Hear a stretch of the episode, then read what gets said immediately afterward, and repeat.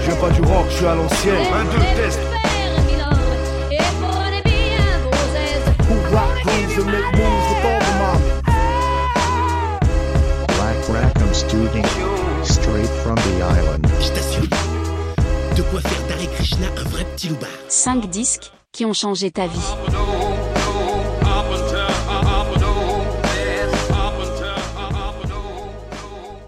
Bonjour tout le monde, bienvenue dans 5 disques qui ont changé ma vie. Euh, Aujourd'hui, on enregistre dans les Landes, à Air-sur-Adour. Mon invité, Patrick Lemercier, qui est adhérent de l'association Black Rackham depuis le début et qui est aussi passionné de musique. Cet épisode, je profite des fêtes de fin d'année pour interviewer un adhérent de l'asso un peu particulier. Donc, je disais, c'est mon père.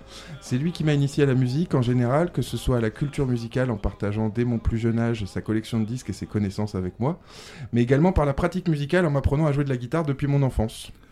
Donc toi, tu es passionné de musique euh, depuis, je savais pas quoi dire si c'était ton enfance ou ton adolescence, j'ai mis ton adolescence. Tu vis dans les Landes, tu as 65 ans, tu es retraité, tu es guitariste, spectateur régulier de concerts et collectionneur de disques. Ton domaine c'est le blues, le rock, le rock and roll, le punk, le hard rock et beaucoup d'autres genres. Bonjour Patrick. Bonjour à tous. Petit point comme ça pour rappeler l'association Black Rackham Studio. Donc c'est une association de création musicale qui est basée sur l'île d'Oléron. On est organisateur de soirées, de DJ sets vinyle et aussi justement d'enregistrement de podcasts et de musique live. Le concept du podcast, donc 5 disques qui ont changé ma vie, c'est un podcast hebdomadaire d'entretien sur la musique avec des passionnés, des acteurs de la culture locale ou plus large, autour d'une sélection de 5 disques qui ont marqué leur vie, tout ça dans une ambiance détendue. Avant toute chose, merci de participer à ce podcast. Ça me touche beaucoup que tu m'aides à lancer ce, ce nouveau projet. Euh, Est-ce que tu peux nous parler de ton lien avec Black Rackham Studio du coup? Bah, mon lien avec Black Rackham Studio, c'est pas très compliqué parce que bah, toi, euh, je te connais bien. T'es es mon fils et puis je pense que c'est une association euh, que j'apprécie et de par son, ses projets et, et- et voilà, euh, c'est quelque chose qui est- que, que j'apprécie énormément. Il y a un autre lien avec Black Rackham Studio. Il faut, faut qu'on ouvre les, petites boîtes comme ça. Il y a un autre lien, c'est que tu es l'instigateur de beaucoup de morceaux qu'on passe en soirée. C'est-à-dire que tu es une source de nouvelles recommandations régulièrement. Moi, quand je passe ici, tu me files des disques et ces disques-là ou ces références-là, je les achète après, je les passe en soirée. Donc, mine de rien, tu es une source de ce qu'on passe au final pendant les soirées. Ah bah, c'est avec plaisir. Donc, euh, comment tu consommes la musique, toi? Comment t'écoutes de la musique? Est-ce que euh, sous quelle euh, sous quelle forme Tu vois, quel quand Pourquoi Voilà. Comment t'écoutes de la musique, toi? Bah, j'écoute j'écoute beaucoup de musique, j'écoute différentes sortes de musique. j'écoute beaucoup de musique des années 68 à 70 en ce moment, parce qu'il y a des périodes comme ça. En ce moment, je suis un peu dans le psychédélique rock, et puis le rock garage. Après, comment je consomme la musique? Ben, Je la consomme surtout euh, par l'intermédiaire de revues, par l'intermédiaire euh, de- d'applications et de sites internet qui correspondent à mes goûts. Et puis aussi, la troisième partie, c'est la musique live que j'adore et, et, et les concerts euh, dans lesquels on va voir euh, de la musique qu'on n'a pas forcément l'habitude de- d'écouter, euh, notamment pour tout ce qui est les groupes américains ou anglais de musique indie. Voilà. À quelle fréquence tu fais des concerts? Tu dirais quoi? Un par mois Deux par Ah, mois? deux ou trois par mois. Deux ou trois par mois Disons qu'on a des lieux privilégiés dans la région qu'on connaît bien et qui, euh, qui nous permettent de, recevoir tu de- peux de voir des retrouver régulièrement des, des nouveaux groupes ou des- Exactement, d'accord, tout à fait. En tout partant fait. du lieu et pas forcément en partant du groupe. Surtout en partant du lieu, c'est-à-dire qu'il y a des lieux auxquels on fait confiance. Ouais. Et quand on nous annonce un concert, même si on connaît pas le groupe, on y va parce qu'on sait que ça sera bien. Parce que vous savez que si ce lieu-là a choisi ce groupe-là, c'est Voilà. qu'il y a un intérêt. Tout euh, à fait, tout à fait. Du coup, tu sais que Black Rackham Studio, c'est quand même principalement le vinyle. Oui. Euh, la place du vinyle dans ton écoute, dans ta vie, ta... est-ce que tu collectionnes Enfin, je sais que tu collectionnes, mais voilà, le, le vinyle pour toi. Bah le vinyle, c'était pour moi, c'était le début, c'était le début, hein, parce que les premiers groupes que j'ai écoutés, les premiers disques, c'était les vinyles, les 45 tours. hein. Mon premier 45 tours, c'était Paranoid de Black Sabbath, donc tu vois que ça remonte un petit peu. Et puis après les vinyles, bah, je collectionne, je collectionne certains artistes, certaines, certaines formes de musique, notamment euh, le blues. hein. je suis un grand fan de, de Slim Harpo et de Jimmy Reed, donc je collectionne surtout euh, du vinyle de cette époque. Après, euh, maintenant, je, le vinyle, je le consomme surtout en l'achetant auprès des groupes qui- que je vois, euh, ce qui me permet d'avoir des vinyles dédicacés et, et d'avoir une petite collecte sympa. Voilà. Donc t'es pas du genre à racheter toutes les rééditions de ce que t'avais avant en, en réédition Non, neuve, non. juste pour avoir les objets et tout ça? Non, pas du tout. Ceux que tu Non. vas collectionner, c'est ceux que tu vois maintenant. Ceux que je vois maintenant, et puis deux ou trois artistes que Des je connais et que raretés, j'apprécie. euh, Voilà, c'est ça. ok. Mais j'ai pas de budget pour acheter euh, tant de vinyles. Ouais, pour euh, acheter tous les Deep Purple ou tous Voilà, les non, Zeppelin pas du ou- tout, pas du tout, Ok. pas du tout. Du coup, t'as répondu à ma question qui était qu'est-ce que c'est le tout premier disque que t'as acheté? Voilà, bah Donc Black Sabbath, voilà, Paranoid, t'as Voilà. quel âge? J'ai quel âge là? Je dois avoir euh, 12 ans, 13 ans 13 ans Ouais, Ok, tu l'achètes en 45 tours? En 45 tours. hein, Parce qu'au début, euh, on achetait que des 45 tours. J'avais un, un électrophone et sur lequel je lisais les 45 tours. Ok. Deux ans avant, c'était euh, Joe Dassin, les petits pains au chocolat, tu vois. Tu l'avais acheté? Hein? Les petits pains au chocolat, tu l'avais Oui, acheté? Alors c'est ça le premier disque que t'as acheté. Non. Paranoid, c'est celui que tu voulais Non, non. nous dire. Mais Non, le non, non, premier non. disque que t'as Non, non, acheté, c'est Jodassin. Tu couperas ça au montage. ok, non, parce que les gens, des fois, il y en a aussi qui essayent de faire ça, qui me disent non, mais le premier c'était super classe. Non, non, le premier, euh, moi c'était Corana ou je sais pas quoi. euh, Non, non, non. Bon, du coup, on passe à l'écoute du premier des disques. Donc, t'as choisi comme disque euh, les New York Dolls avec le premier album New York Dolls.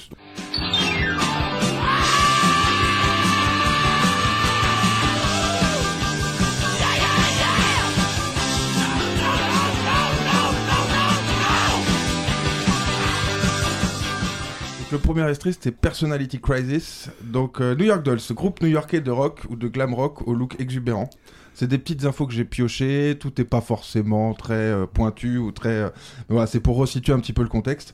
Avec les Stooges, ils sont considérés comme les précurseurs du mouvement punk, formé en 1971, dissous en 77, managé à partir de 74 par Malcolm McLaren. Tu pourras peut-être nous en reparler un peu. Reformation du groupe en 2004 avec une fin définitive en 2011. C'est les infos officielles du groupe. Après, euh, tu nous donneras ton avis là-dessus aussi. Euh, le premier album du groupe, il est sorti en 73, donc c'est celui-là. Une pochette glam provocatrice. On y voit les New York Dolls travestis assis sur un canapé. Euh, à l'époque, c'est un échec commercial complet. Ils ont sorti 5 albums en tout, 2 à la première époque et 3 après euh, en reformation dans les années 2000. C'est un album de référence pour la scène punk rock en général, un album puissant et intense selon les critiques que j'ai pu croiser. Euh, pourquoi est-ce que tu as choisi ce disque? Bah, j'ai choisi le disque et comme les autres de ma sélection parce que par rapport à la claque que ça m'a donné quand j'ai écouté ça pour la première fois. C'est-à-dire avant on écoutait un peu euh, de, rock, de rock anglais, de rock même à une époque de rock français. Et là on, ouvre une voie très très large, euh, on a un son, on a une électricité, c'est-à-dire qu'on a l'impression d'avoir du rock and roll électrique et, débridé, je veux dire débridé et aussi euh, par la tenue des musiciens, par leur façon de, jouer, par leur façon de se comporter, c'était pour nous un truc extraordinaire quand on a écouté ça pour la première fois. Comment tu découvres ça, du coup? Alors je découvre ça parce que j'étais euh, j'étais en internat à Orléans et puis j'avais un ami qui avait de la famille à Paris. Et cet ami tous les week-ends euh, allait à Paris et redescendait la semaine d'après avec des disques. euh, donc c'est lui qui nous ramenait euh, ça, qui nous ramenait des genres Bleu Osterkult, de tout ce qui sortait à cette époque.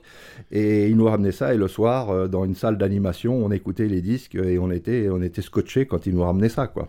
Parce que sur Paris, il avait plus facilement accès à des disquaires Ah ou bah à bien des sûr. lieux. euh, Bah bien sûr. D'accord, ok. Que alors à cette époque-là, en province, il y avait pas. Toi, tu pouvais pas avoir accès à des disquaires ou des trucs. Fallait que tu ailles dans des grandes villes aussi. Bah, fallait que j'aille dans les. Puis après, faut les connaître. Nous, on n'avait pas Internet à cette époque-là, et donc la seule source de connaissances, c'était les amis, les revues. Bon, il y avait Best et Rock and Folk, mais il n'y avait pas forcément tout Ouais. dans Best et Rock and Folk. Donc le- la meilleure source, c'était les amis, et puis la deuxième source, c'était d'aller des disquaires qui existaient et d'écouter au, pif comme ça des, Ouais, ouais, des, ouais. des- des disques, quoi. Donc là, on est en 73. T'as 16 ans, si Oui, je compte bien. oui.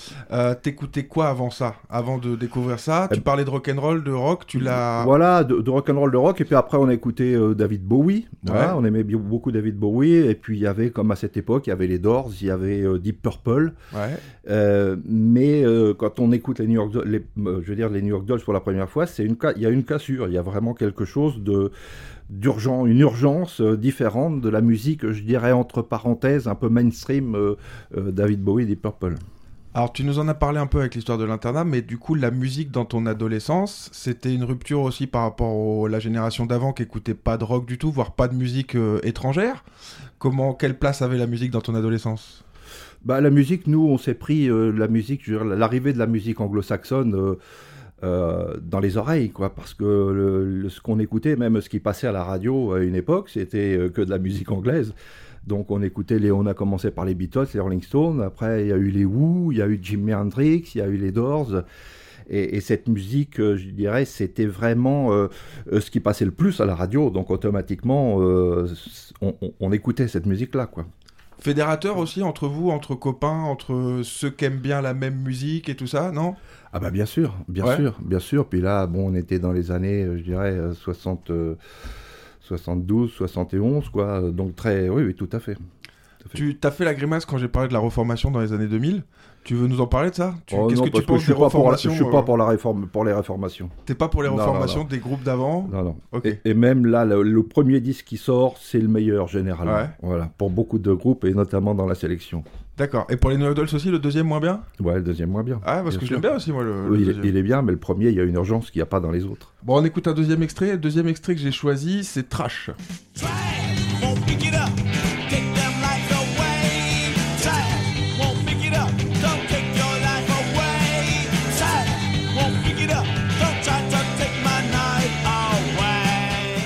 faut penser aux gens qui forcément peut-être connaissent pas ce disque. Nous, c'est un disque qu'on connaît bien, beaucoup et tout ça. Mais tu vois, sur la manière de jouer, moi, je trouve qu'il y a un rythme qui se rapproche beaucoup des Clash.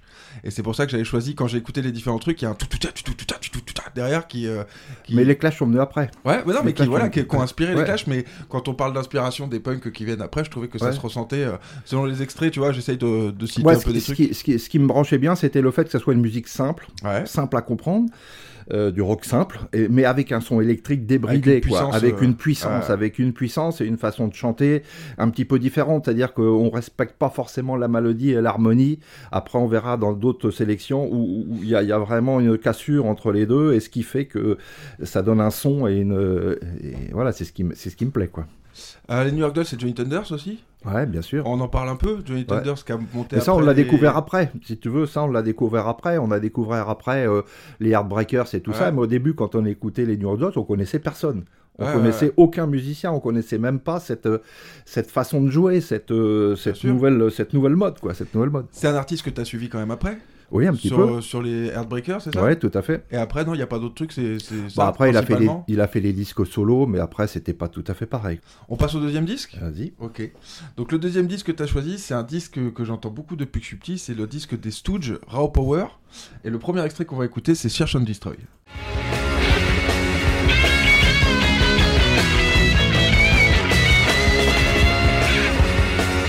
I'm a street walking cheetah with a hat full of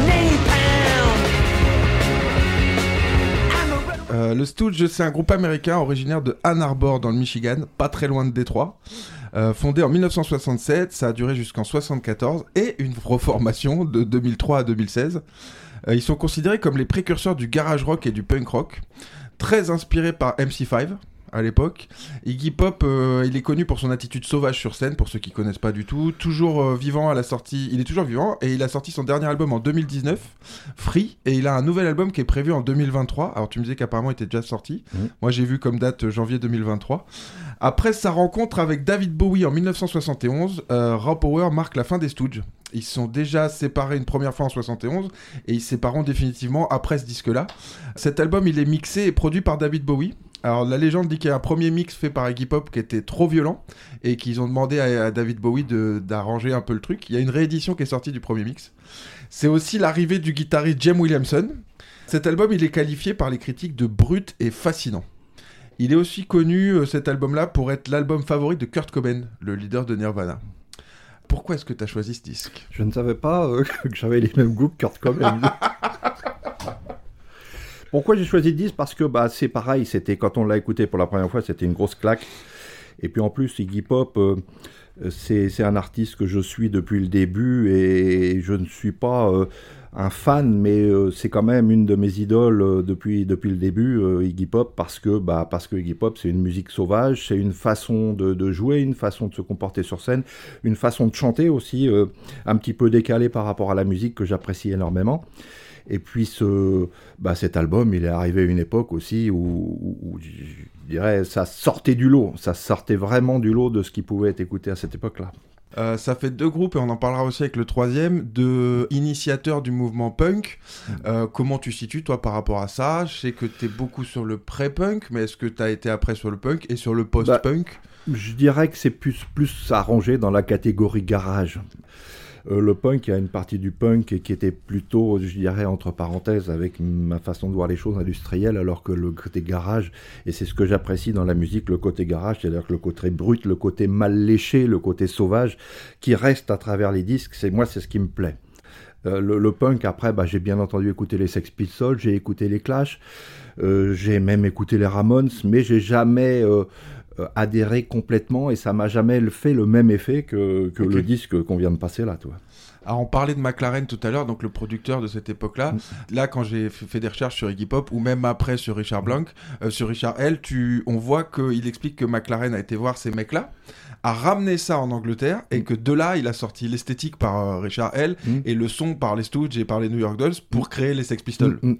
Et c'est le lien, moi, direct que je ferai avec ça. C'est pour ça que c'était intéressant de le citer. C'est que ils ont été piqués dans ces idées-là pour faire après un truc, entre guillemets, peut-être plus commercial ou différent, mais. euh, Non, bah, les Sex Pistols, au départ, c'était quand même, c'était quand même une sacrée claque. Même d'ailleurs, les Sex Pistols reprennent des morceaux d'Iggy Pop sur ouais, scène. ouais.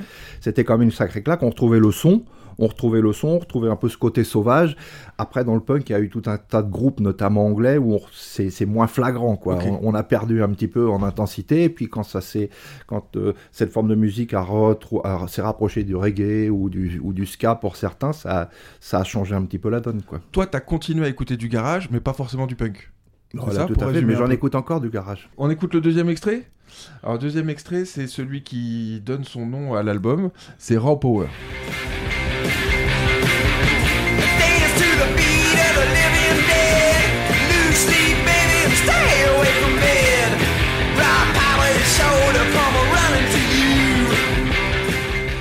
D'autres choses à rajouter là-dessus?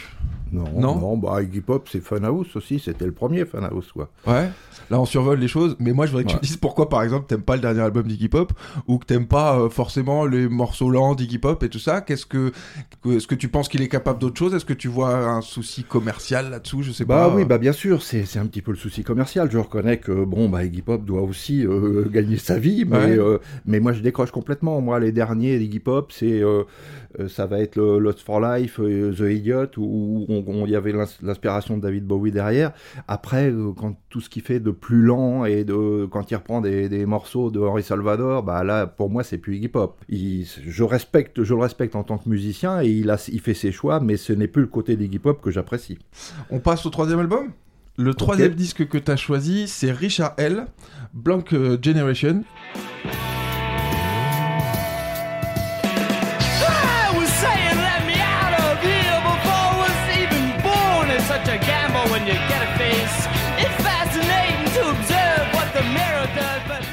Alors Richard L, c'était un peu plus une énigme pour moi. Euh, c'est un chanteur, compositeur, bassiste américain, né en 1949, membre du groupe Télévision, ensuite membre de Heartbreaker et finalement des Voidoid. Voidoid, je sais pas comment on dit. Ils viennent de Lexington dans le Kentucky, précurseur du look punk. Coiffure hérissée, épingle à nourrice, c'est le tout premier. Et du coup, influence de nombreux groupes euh, punk. Il joue quelques temps avec Johnny Thunder dans les Heartbreaker. Cet album-là que tu as choisi, euh, Blank Generation, il sort en 77. Il fait beaucoup moins de bruit que Nevermind the Bollock, euh, mais ça reste un album phare de la scène new-yorkaise. C'est le premier des deux albums qu'il enregistre avec les Voidoid. Euh, Blank Generation, ça signifie génération du vide, inspiré par les idées de la Beat Generation et de Kerouac. C'est un disque qualifié d'album underground, essentiel dans l'histoire du rock et du punk. Pourquoi est-ce que tu as choisi ce disque? Bah, c'est comme les autres, c'est parce que quand on écoute ça pour la première fois, on se prend une claque. En plus, celui-là, euh, on me l'a pas ramené. Celui-là, euh, j'étais chez mon disquaire et puis il y avait dans le chez le disquaire, il y avait un bac où il y avait nouveauté. Je me rappelle très bien nouveauté. Et puis, bah, vu la pochette du disque, on s'est dit tiens, on va écouter ça. On pouvait écouter les disques avant de les acheter. Et puis quand j'ai écouté le premier morceau et le deuxième, je me dit bon allez, on embarque le disque et puis on va l'écouter tranquillement à la maison. Et puis c'était une révélation. C'était vraiment une révélation. Pourquoi une révélation? Le, le son, Ouais. le, le, le son, de- le son, euh, le, pareil, le côté brut de, de la musique, le côté un petit peu, euh, je dirais, euh, je m'en foutiste, c'est-à-dire Ouais, que ouais, voilà, c'est, c'est, c'est, il y a des fausses notes, c'est mal léché, mais euh, il y a une- on, on sent quelque chose derrière, quoi. Ça, tu tapes du pied quand tu écoutes ça, quoi. On est sur un son beaucoup plus sophistiqué quand même Oui. que ce qu'on a écouté Oui. avant. Euh, Il y a une autre volonté. Moi, je rapproche encore ça une fois des Clash parce que je sens une inspiration directe. Mhm. Et là, par exemple, exemple, le morceau qu'on a écouté, la batterie, c'est une batterie de jazz. Oui. C'est vraiment un, un bout Ouais, de, ouais. de, de petites Ouais, cymbales comme ça, de charlet, de jazz. Et il y a une autre sophistication dans, dans Richard L. Tout à fait, c'est un petit peu plus évolué, c'est de la musique un peu plus construite. Mais la façon de, de chanter, parce que j'a- j'aime bien la, la- la- la comparaison entre le chant et la musique, la Ouais. façon de chanter par rapport à cette sophistication un peu de la musique, ça a quelque chose de très intéressant. Euh, Qu'est-ce qui se passe avec cette époque euh, pré-punk? Euh, tu, Les trois al- premiers albums que tu as choisis, c'est ça. Euh, tu nous en reparles. Tu me dis c'est une révélation sur le son et tout ça, mais des révélations de son, il y en a eu d'autres. Quand après, il y a ACDC qui est arrivé, quand il y a eu du hard rock, quand il y a eu du metal, quand il y a eu des, plein d'autres trucs. Pourquoi est-ce que c'est cette révélation de son-là qui t'a accroché toi? Qu'est-ce que ça représente cette époque entre 75 et 79 euh, tu vois, pour y a un truc, les trois premiers albums que tu me sors, ils sont de la même époque et dans la même veine. Bah parce que c'était ma génération, c'était l'âge aussi. euh, on commençait à s'émanciper, on commençait à sortir, euh, on commençait à vivre un peu notre vie, quoi. Et puis, euh, et puis ça sortait pour nous, ça sortait un petit peu de toute la musique. Tu parles d'ACDC, Ouais. Deep Purple, on a aussi écouté Deep Purple. Voilà, ACDC, ça sortait un peu de cette musique calibrée, je dirais, qu'on entendait à la radio et que tous nos autres, euh, euh, tous les copains qu'on pouvait rencontrer écoutaient. Nous, on avait cette, ces aspérités et cette musique-là qui, nous, qui nous permettait de nous décaler un peu par rapport aux autres avec cette folie, parce que bon, quand on à l'époque, on écoutait ça, mais on avait la tenue qui allait avec, on avait notre façon de vivre qui allait avec. Donc c'était ce côté différent qui nous intéressait aussi. Euh, du coup, aujourd'hui, t'en es où? T'écoutes toujours du punk, non? Tu nous as répondu un peu que non tout à l'heure. Du garage plutôt? Oui. Et je sais que tu vas quand même un peu dans cette veine-là, on en reparlera après, mais jusqu'au jusqu'au psychobilly, rockabilly, un peu destroy, comme ça, il y a t'as t'as un truc que t'aimes bien encore dans ce son un Bah, peu. bah, euh, bien sûr, puis ça dépend aussi des concerts, ça dépend des, des possibilités de concerts Ouais. à proximité, si tu veux. Je crois que t'as fait un concert il y a pas longtemps, qui était un concert de punk, euh, punk punk. Oui, parce que là c'était différent, j'avais des amis qui jouaient. C'est pas c'est pas représentatif des concerts que tu fais d'habitude. non, pas ça forcément, non, parce que maintenant, en plus, quand tu prends des groupes français de l'époque, euh, bon, c'est c'est les anciens sur scène et les anciens devant. Du coup, ils ont, ouais, c'est plus les mêmes, c'est plus la même énergie, ouais, tout, tout ça. à fait. Ok. On écoute le deuxième extrait. Euh, j'ai bien aimé cet extrait-là. Moi, j'ai découvert cet album-là et du coup, j'ai bien aimé cet extrait-là. C'est euh, Love Come in Spurts.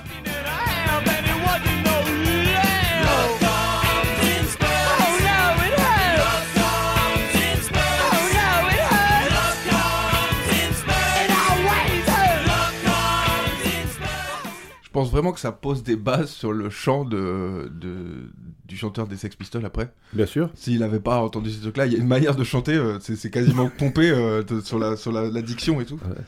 On passe pour cet album-là? Du coup, le quatrième disque que tu as choisi, euh, c'est un disque des Variations, un groupe qui est pas très connu, un groupe français, et l'album c'est Take It or Leave It, et on va écouter le premier morceau, c'est I Need Somebody.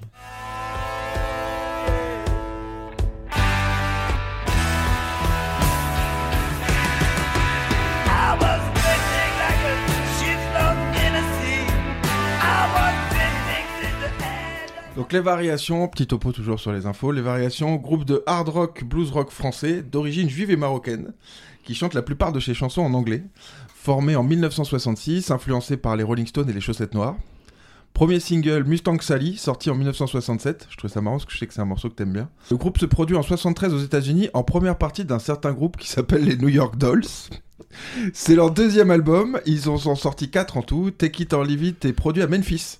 C'est un album de hard rock euh, 70s, un peu bluesy. Euh, on trouve peu d'infos sur ce groupe euh, sur le net. Il est considéré quand même par beaucoup et par les critiques que j'ai lues comme un des meilleurs groupes de rock français de tous les temps.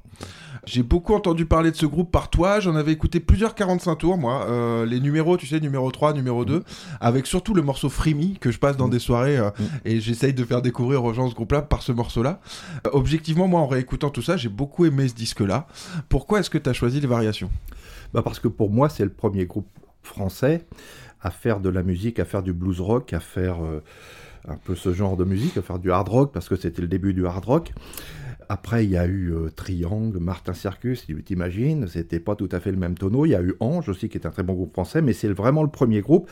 Et pourquoi ce disque-là? Parce que ce disque-là, le premier qui est un bon disque, mais qui résonne un peu français, ce disque-là, il résonne américain, bien entendu, avec le son des studios américains. Donc c'est pour ça que j'ai choisi ce, ce, disque-là, parce que j'aime bien ce, euh, ce gros son américain. Et du coup, euh, par rapport au, au groupe français, on va parler un peu de musique française. Oui. Je sais que c'est euh, Oui. quelque chose de spécial pour toi. Euh, T'écoutes de la musique française? Pourquoi est-ce que t'en écoutes ou pourquoi est-ce que t'en écoutes pas? Pourquoi j'en écoute pas? Parce que je pense que ah, c'est compliqué. J'ai écouté à une époque, j'ai écouté quand j'étais gamin, j'écoutais les chaussettes noires, j'écoutais tout ça. Parce qu'il y avait le rythme, il y avait un petit peu le rythme, et c'est ce qui m'a permis aussi après de, faire des recherches au niveau du rock and roll et d'aller un peu plus profond, de connaître Gene Vincent, Eddie Cochrane. Après, la musique française aujourd'hui, j'écoute pas parce que j'ai tellement été bercé dans la musique anglo-saxonne que quand j'entends euh, même un morceau de blues chanté en français, même par des très bons euh, musiciens, ça fait pas le même effet, c'est pas pareil du tout, c'est Ça bloque? Ça bloque, Ah voilà, ouais. ça bloque. C'est, je, je cherche là un groupe français qui ferait des bonnes paroles euh, en français qui, m'intéresse moi, parce que Ouais, c'est ça le problème ouais, ouais. aussi. J'ai, mes goûts Bien à sûr. moi et, et qui fonctionnent pas forcément. Voilà. euh, bah, Il y avait les Dogs qui étaient pas mal, qui était un Ouais. bon groupe français aussi, mais qui chantaient pas forcément Ouais, pas beaucoup en français. qui chantait pas beaucoup en français, mais là, tu vois, j'essaie de chercher un groupe français euh, avec des paroles en français. Non, je vois, je vois pas. Alors, moi, tu m'avais expliqué plusieurs fois que quand tu étais jeune, entre tes 20 et tes 30 ans, il y avait quand même un truc qui se passait avec la radio qui faisait que tu n'avais pas accès à beaucoup de musique étrangère parce qu'il y avait des quotas, c'est ça? Ah non, ça c'était avant. C'était avant? Les quotas, c'est arrivé après, les Ouais. quotas. Avant, il n'y avait pas de quotas, justement. Euh, quand on avait, dans les années 72-73, tu peux avoir 60% de musique anglo-saxonne à la radio. Ok. Et, après, il y du a coup. eu les quotas. Et alors, c'est quoi les quotas? Bah, les quotas, c'est-à-dire qu'à un moment, l'administration a décidé qu'il n'y aurait pas plus de 30% de musique étrangère à la radio pour favoriser l'essor des musiciens français. Ok. Et donc, ça, ça bloquait. C'était un, un point de vue commercial de la part des maisons de disques de vouloir diffuser du français pour Bien vendre sûr. du français. Bien sûr. Et de vous, ça vous bloquait l'accès à certains artistes qui passaient plus à la radio, c'est ça? Bah, disons que oui, c'était moins facile. Ouais. C'était moins facile, mais euh, bon, il y avait quand même les, les disques, et il y avait quand même les revues qui nous permettaient de. de Est-ce que ça, ça te positionne un peu, c'est c'est un peu une référence sur ce fait que tu te sois éloigné de la musique française parce que t'en avais peut-être trop ou que t'avais de la musique très commerciale française qui arrivait et... Bah, non, je pense pas. Non, je, de toute façon, je suis toujours attiré par la musique américaine parce que je pense que les bases de la musique, pour moi, euh, ça vient de la musique noire et Ouais. la musique que j'apprécie vient de la musique noire et après vient du, de la musique américaine. Donc, je suis beaucoup plus porté, euh, en règle générale, sur les, je vais dire, les liens de la musique américaine avec la pop, avec le rock que la musique française. En respectant les musiciens français, bien entendu. Bien sûr, bien sûr. Euh, du coup, les variations, comment tu les rencontres, comment tu les connais C'était vraiment connu à cette époque-là Les 10 sortaient euh, entre deux Deep Purple, t'avais un variation? Non, non, non, non, c'était c'est par l'intermédiaire d'amis qui connaissaient euh, un ami, qui connaissait un ami, qui avait vu le groupe à Paris, parce que à, cette époque-là, tout se passait à Paris, donc c'est comme ça qu'on connaît. Tu les as vus, toi? Et- non, je les ai pas vus. Tu les as jamais vus? Non, non, je Ok. les ai pas vus. À cette époque-là, tu fais déjà pas mal de concerts. On parlait la dernière fois de... de- Oh, c'est venu après les concerts. Les concerts, c'est venu après. Ouais. Mes premiers concerts, moi, c'était Little Bob Story, tu vois. Ok. Les concerts qui m'intéressaient, c'était Little Bob Story. Mais les concerts, quand t'étais jeune, quand vous montiez à Paris faire des concerts, on parlait de Little Richard et tout ça. euh, Ah, mais c'était c'était après. c'est- C'est après ça? C'était après, c'était après. euh, j'ai pas vu Little Richard, mais j'ai vu Iggy Pop, j'ai vu tout ça, mais c'était après. C'était quand, euh, quand on avait les moyens déjà de monter à Paris. Et quand on montait à Paris, on montait avec nos voitures, donc c'était quand on avait plus de 18 ans. Ok.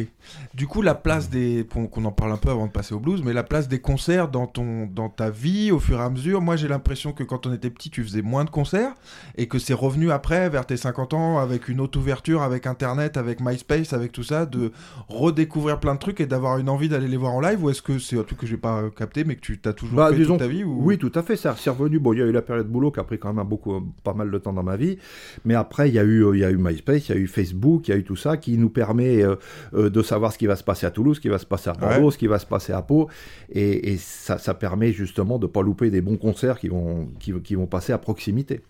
L'importance pour toi de la musique en live? Bah, la musique en live, pour moi, c'est très important parce que euh, ça permet d'avoir, euh, quand on va voir des groupes américains euh, dans, les, dans, les, dans les bars dans lesquels on va voir ça, et ça nous permet d'avoir, je dirais, ce que j'appelle moi une bouffée d'air de, de, de, de là-bas, euh, en direct. En direct, le, le, le live, c'est jamais comme, euh, comme un album, c'est tout est différent, puis de rencontrer les musiciens, des fois de parler avec eux, euh, d'avoir le contact, euh, c'est tout à fait différent, c'est tout à fait différent. J'ai l'impression que tu as plus besoin de ça que des légendes du rock ou des, de, la mythologie du rock, euh, de, des grands trucs et tout ça. Tu t'orientes plus vers ce qui se fait maintenant ou ce qui est fait par des jeunes maintenant que vers des grandes références. euh, Ah, je reste pas collé, non, Ouais, je reste ouais, pas ouais. du tout collé à, à ce que j'écoutais quand j'avais euh, quand j'avais 20 ans. Euh, je pense qu'il y a beaucoup de choses qui ont évolué, il y a beaucoup de, de- de jeunes groupes. euh, oui, tout à fait, j'évolue avec la musique, ouais, tout à C'est plus excitant pour toi? Ah bah bien sûr. T'as pas forcément besoin. Il y a des gens qui me disent qu'ils ont besoin d'être rassurés par la musique en, en- en étant sur des trucs stables. j'ai qu'ils besoin de nouveautés. J'ai Ah besoin de nouveautés. J'ai besoin de nouveautés, j'ai besoin de découvrir un nouveau groupe, j'ai besoin de d'excitation, c'est ça, c'est ça le truc. Découvrir un nouveau groupe, même si c'est pas forcément bien, au moins il y a cette excitation de découvrir Ouais, et bah de oui, tester tu, un tu- truc. tu- et tu de- vas ouais. pas, ça va pas être gagnant à tous les coups, mais il y a des, des fois, tu vas avoir Ah, des concerts et puis tu connais pas, tu vas te dire bon bah c'est moyen ou j'apprécie moins, et puis des fois tu as des découvertes qui sont sensationnelles. Et j'ai l'impression que même dans tes écoutes, tu vas pas réécouter toujours les mêmes trucs. Non, pas du tout. T'as pas, pas ce truc-là, tu vas tester Non. des trucs euh, un peu. J'ai besoin de découvrir toujours, Ah. toujours, toujours. Je suis à l'affût de ce qui sort.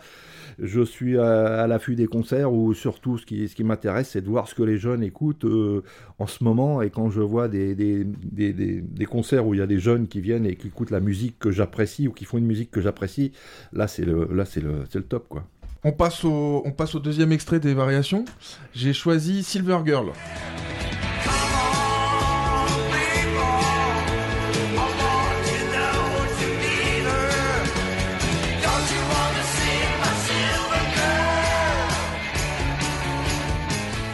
Pas un accent qui est trop mauvais. Oui, en ça, plus, ça passe, ça passe en plutôt plus bien, tout à fait, tout à fait. On arrête là pour les variations, ça marche. On passe au cinquième disque.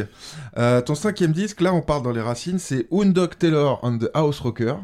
On va écouter le premier extrait. Le premier extrait, c'est Give Me Back My Wig.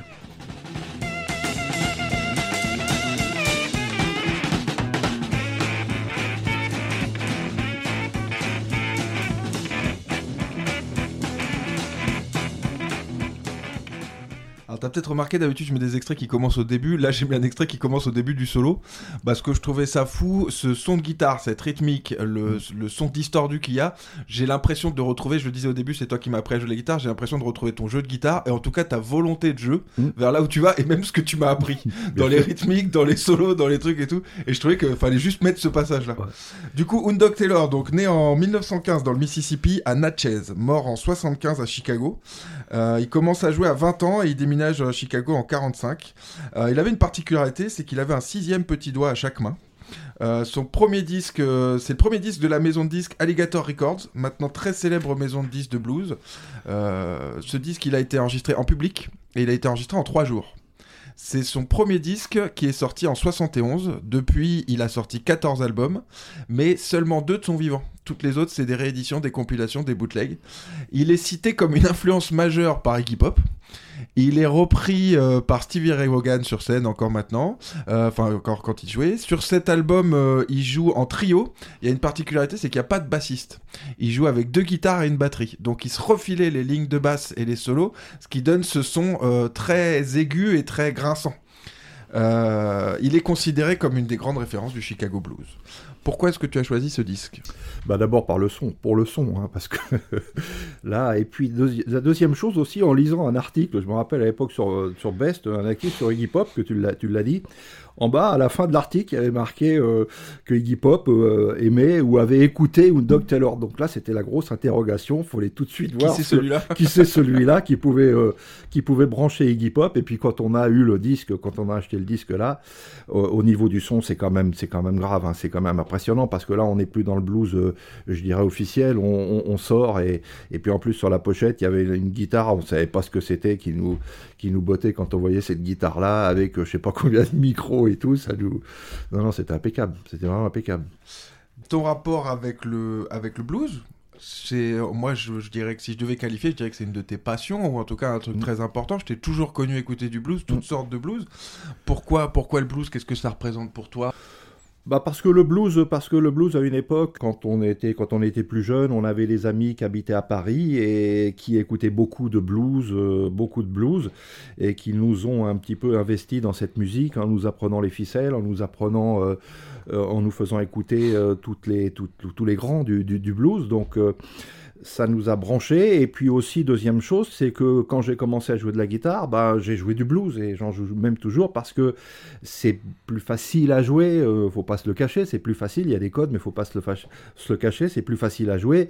Et puis pour revenir à Dog Taylor, bah, c'est quand on a écouté ça, on avait des guitares sèches qu'on électrifiait. C'est ce qui nous a poussé. On n'y arrivait pas à faire ce son-là. Donc ça, c'est ce qui nous a incité aussi à acheter nos premières guitares électriques pour avoir ce son. Mais on avait les guitares électriques, mais on n'avait pas d'ampli. Donc on branchait ça sur des électrophones, sur des... Et puis pour avoir ce son de, de, de, guitare Wood Taylor, quoi. Puis c'est accessible, le, le blues, quand tu commences la guitare et que tu t'attaques à un truc, c'est des rythmiques qui reviennent régulièrement, c'est des trucs, c'est plutôt accessible. Tu, Bah, tu joues à deux ou truc et puis tu fais. Tout à fait. Puis à l'époque, à l'époque aussi, euh, euh, je veux dire, c'était, ça s'appelait pas blues, mais ça s'appelait euh, blues rock. Ouais, Il y avait ouais. les groupes comme Status Quo. Euh, quand on a commencé à jouer les guitares, on prenait les premiers riffs de Status Quo et Status Bien Quo, c'est du blues, hein, c'est du Milassi. Donc c'est ce qui faisait que c'était, ça nous paraissait plus simple et c'était plus quand on jouait, ça, c'était toujours plus impressionnant de jouer un blues ou, un rock parce que c'était plus facile. T'as écouté du blues toute ta vie, t'écoutes du blues encore aujourd'hui, tu fais euh, des grands festivals de blues et tout Mm. ça. L'évolution du blues aujourd'hui, c'est quoi le blues aujourd'hui? Est-ce que c'est toujours B.B. King et John Lee Hooker ou comment ça, comment ça avance? Où t'en es toi par rapport à ça? Bah, ça existe toujours, le blues, Ouais. enfin pas forcément ici, mais ça existe toujours en Amérique, le blues. Et puis maintenant, il y a, les, il y a, des, il y a, il y a des groupes, il y a des jeunes qui font, qui font du blues et qui font perdurer ces, ces- ces traditions avec toujours, euh, euh, toujours de- des innovations en termes de son, en termes d'enregistrement. euh, ça Des vit toujours. des... Voilà, ça vit toujours, surtout en plus dans les, dans les États du Sud. Donc toi, t'arrives à trouver du blues qui se fait maintenant Parce Oui. que faut, faut être clair, pour la plupart des gens qui sont pas initiés à Mm. ça, le blues c'est les vieux trucs Mm. et ça existe plus. Mm. Toi, t'arrives à trouver des groupes de jeunes là, qui ont 20 ans aujourd'hui et qui sortent des albums de blues et t'en as toute une liste quoi. Euh, bien sûr, bien sûr. Ouais.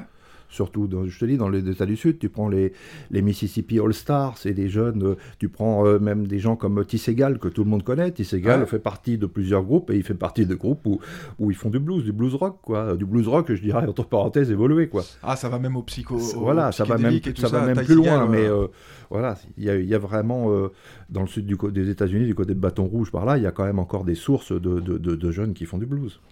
Du coup, les références blues, on parlait B.B. King et tout ça, t'es client quand même, mais c'est pas, j'ai l'impression que c'est pas ce que t'écoutes tous les jours. Ben non, j'ai écouté, j'ai Ouais. écouté, je respecte, mais c'est voilà, je- j'en écoute un, un disque de temps en temps euh, pour faire euh, pour faire voir, pour faire écouter aux gens ou à ceux qui Ok. connaissent pas quoi. On écoute le deuxième extrait? Donc le deuxième extrait que j'avais choisi, c'est She's Gone.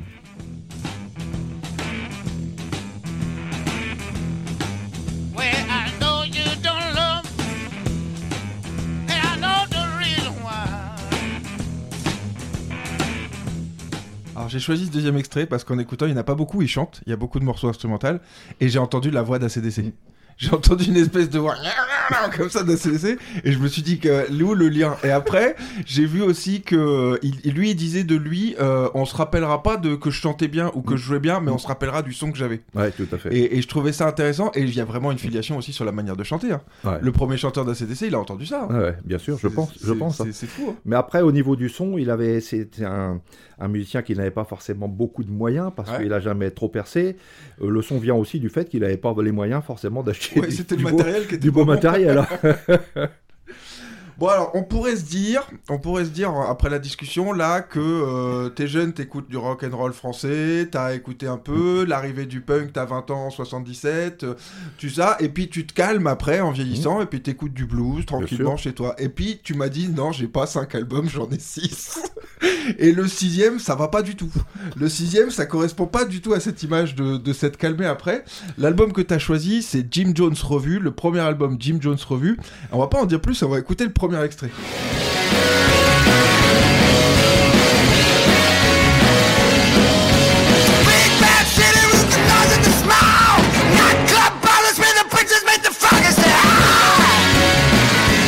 Ah. Ça fait du bruit. hein.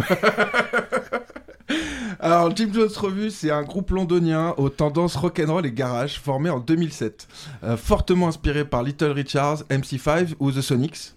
Jim Jones, il a déjà une carrière dans plusieurs groupes euh, depuis à peu près euh, 1988, dans Sea Hypnotic, Black Mosses. Et en 2009, donc, euh, ils font la première partie avec ce groupe-là de Chuck Berry. Le groupe est populaire en France, sur la scène rock française, blues et rock'n'roll. Ils disent eux-mêmes que c'est un de leurs meilleurs publics euh, dans le monde, les Français. Cet album, il sort en 2008. C'est le premier des trois albums qui vont sortir sous le nom Jim Jones Revue. Depuis, ils sont séparés en 2014. Il y a eu des nouvelles formations avec certains musiciens, mais pas tous.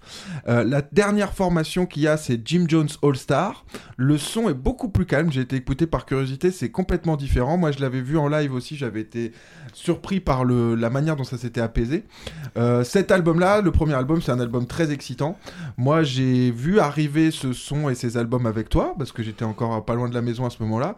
Euh, on les a vus ensemble à Toulouse. J'ai un souvenir de ça euh, complètement fou. Le son du piano est, est complètement fou et très excitant. C'est un son terrible. C'est un album très très puissant. Pourquoi est-ce que tu as choisi ce disque? Bah parce que parce que c'est pour la claque quand tu quand tu écoutes ou quand tu le vois parce que la première fois on y était ensemble mais c'était pour un anniversaire. C'était pour l'anniversaire un beau cadeau d'anniversaire pour ma femme que j'avais offert. Donc la première fois qu'on voit le groupe sur scène après l'avoir entendu comme ça euh, c'est quand même euh, t'as tout le rock and roll le côté rock and roll qui qui, qui, qui remonte avec l'électricité complètement sauvage de complètement sauvage du groupe. C'est c'est c'est c'est la claque quoi c'est la claque. Donc 2007, t'as 50 ans. oui Et tu t'es toujours pas calmé. non Ça veut dire qu'à 50 ans, quand t'as entendu ce son-là, que j'arrive à peine à retranscrire, parce qu'il faut Ouais. l'éc- faut l'écouter en live, les albums. il faut écouter que le premier euh, les euh, albums, tout est saturé. Quand Oui. tu vois les courbes sur les trucs, ça tout est est saturé. c'est ça qui est Et, et même les gens, quand j'ai lu des critiques, ils ont dit c'est n'importe quoi ce son, c'est inaudible. et on se dit, bon, peut-être t'as envie d'écouter un truc plus calme et tout, mais c'est ce truc-là qui t'a plu. Ils ont osé, ils l'ont fait, c'est bien, super, chapeau. Et pour l'anecdote, une fois qu'on l'a vu une fois, on avait qu'une hâte, c'était de le revoir, le groupe. Bah ouais, bah ouais. Et mais on l'a vu sept ou huit fois en concert. On courait aussitôt qu'il y avait, je suivais le groupe, et aussitôt qu'il y avait un concert, Une on prenait pas la loin, voiture, hein. on y allait, et on courait partout pour les voir. Jim Jones Revue, c'est du rock'n'roll, du rock'n'roll électrifié, fou, tout ce que tu veux, mais c'est quand même du rock'n'roll. Tu as écouté du rock'n'roll, tu disais depuis que t'es petit. C'est aussi ça qui a orienté un peu tes, tes choix dans la musique punk après ou pré-punk. euh. Mhm. Euh, le rock'n'roll où t'en es aujourd'hui, est-ce que t'en écoutes toujours? Est-ce que tu trouves des choses en 2022 euh, qui te plaisent? Comment ça a évolué, tu vois? Bah c'est pas facile, c'est pas facile euh, le rock and roll en ce moment. J'ai pas, j'ai aucun groupe qui me vient à la tête. Si euh, le rock and roll en France en ce moment, c'est Little Bob, bon parce Ouais. qu'on va le voir et parce qu'on le connaît depuis qu'on était euh, qu'on était gamin et on va le voir et on le connaît. Bon après les groupes, les autres groupes de rock and roll.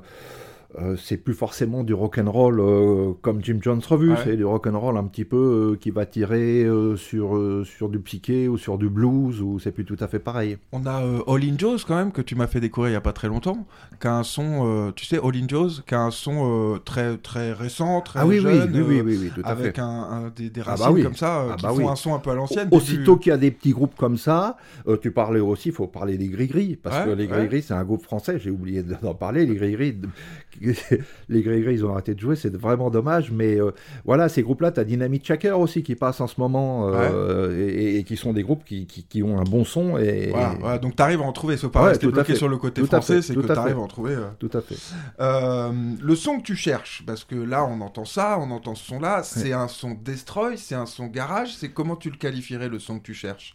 Est-ce que c'est brouillon? Est-ce que c'est, tu vois?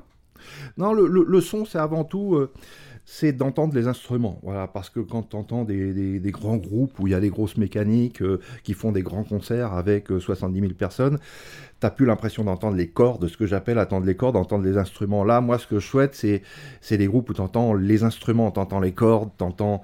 Euh, t'as le rythme, tu tapes du pied, euh, c'est voilà, c'est c'est ce que c'est le garage un peu, c'est Tu vas pas vers un son clair, non pas forcément. tu vas toujours vers un son qui est plutôt un peu crado. Ouais, un peu crado, si on peut dire ça crado. en tout cas, mais- qui a une énergie Ouais, tout à jusque fait. dans le son, jusque Oui, dans le fait. gain qui est mis dans le son, Tout dans à la fait. Et la façon de frapper les cordes.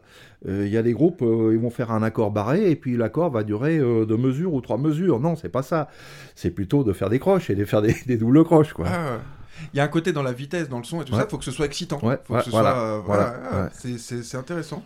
Du coup, tu nous as sorti là des groupes, tu as été jusqu'au Gris-Gris. Euh, comment tu trouves tes nouveaux groupes? Qu'est-ce que c'est tes sources? Tu parlais tout à l'heure un peu de MySpace. Aujourd'hui, pour découvrir un nouveau groupe, comment tu fais? Tu lis des bouquins, tu regardes des trucs, comment tu fais? Bah, il y a les revues, puis maintenant c'est tellement facile. On parle des gris-gris, mais tu tapes euh, gris-gris euh, sur certaines, euh, dans certains sites, sur certaines applications, et puis, et puis on va te donner les artistes similaires ou les artistes qu'on jouait à la même époque, et, et puis de, de, de fil en aiguille, tu fais ton tri, tu fais ton choix, et puis t'a- t'accèdes à des, à des choses qui te plaisent, quoi. Donc toi, tu es beaucoup sur Internet Ouais. tu parles d'applications Instagram, Facebook et tout ça, et Ouais. ça te permet de suivre ou de découvrir des nouveaux Bah, artistes. bien sûr, bah, bien sûr. Bah, tu dis bien sûr, mais c'est pas tout le monde à 65 ans qui est connecté comme ça et qui va euh, passer du temps à découvrir des nouvelles choses. Souvent, euh, moi, je vois beaucoup de gens, ils vont être sur le truc de fan de status quo et puis c'est tout. Mm. Mais là, ça veut dire que tu passes du temps à tester des nouveaux trucs Bien sûr. pour Ouais, euh, te dire, bah tiens, celui-là, il me plaît, je vais aller en écouter, c'est ça? Tout à fait. Je veux, je, je, j'adore écouter de la musique que je ne connais pas. J'adore écouter de la musique qui, qui va m'intéresser, qui va me plaire, que je connais pas. J'adore découvrir. Ok. Voilà. On écoute le deuxième extrait Allez. Le deuxième extrait, et il est aussi puissant que l'autre, c'est Rock'n'Roll Psychosis.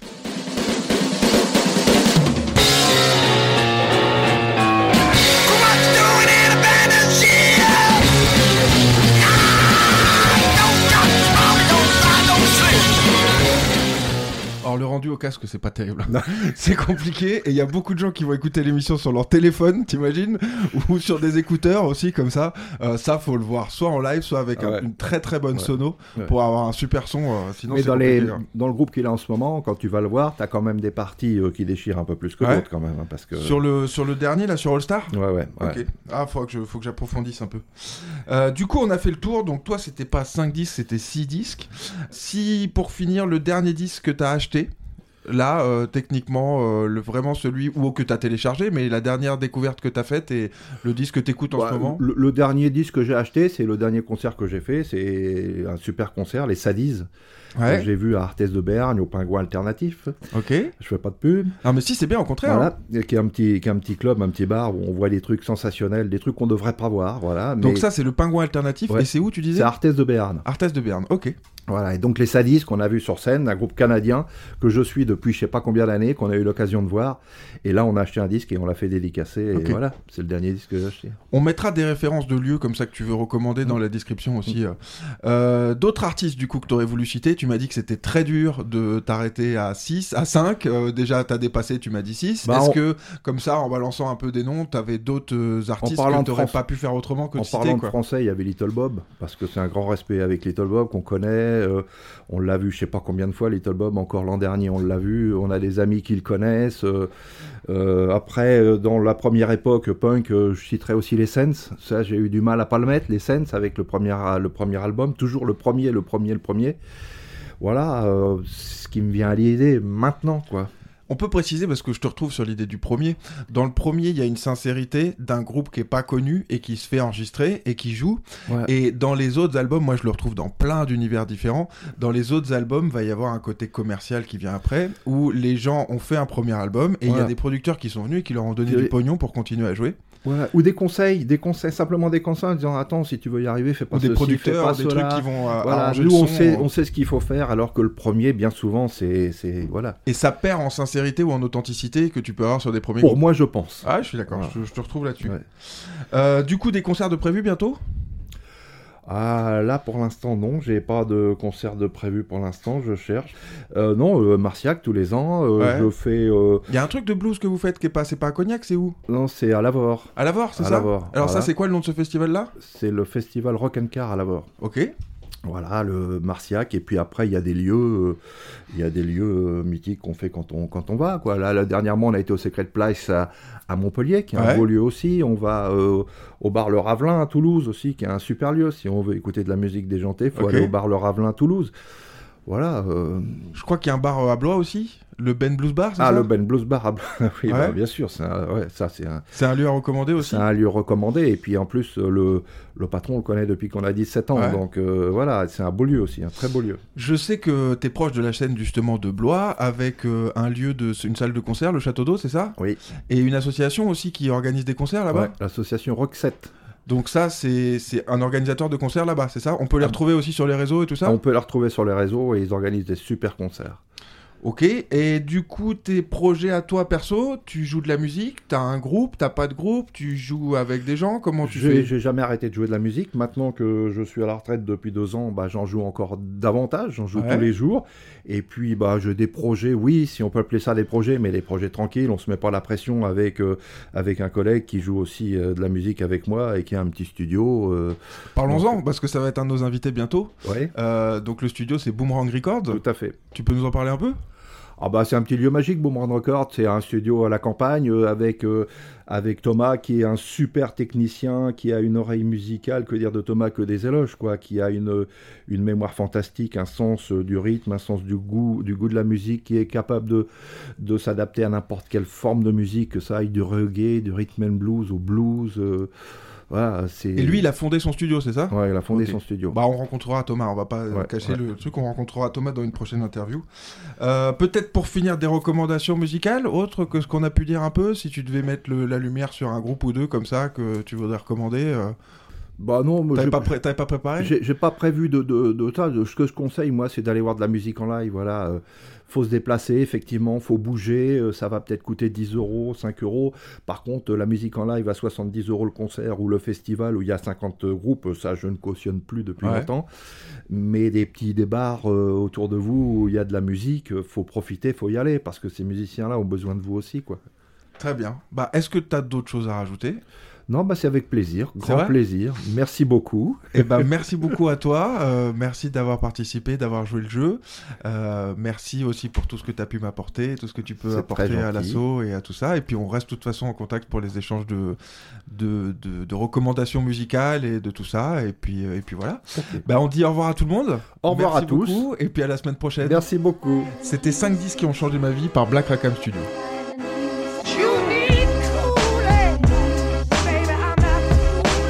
Rock, je suis à l'ancienne. Un, deux, test. Who rock grooves and make moves with all the mommy. Black Rackham Studio. Straight from the island. Je t'assure, de quoi faire d'Hare Krishna un vrai petit loupard. 5 disques qui ont changé ta vie.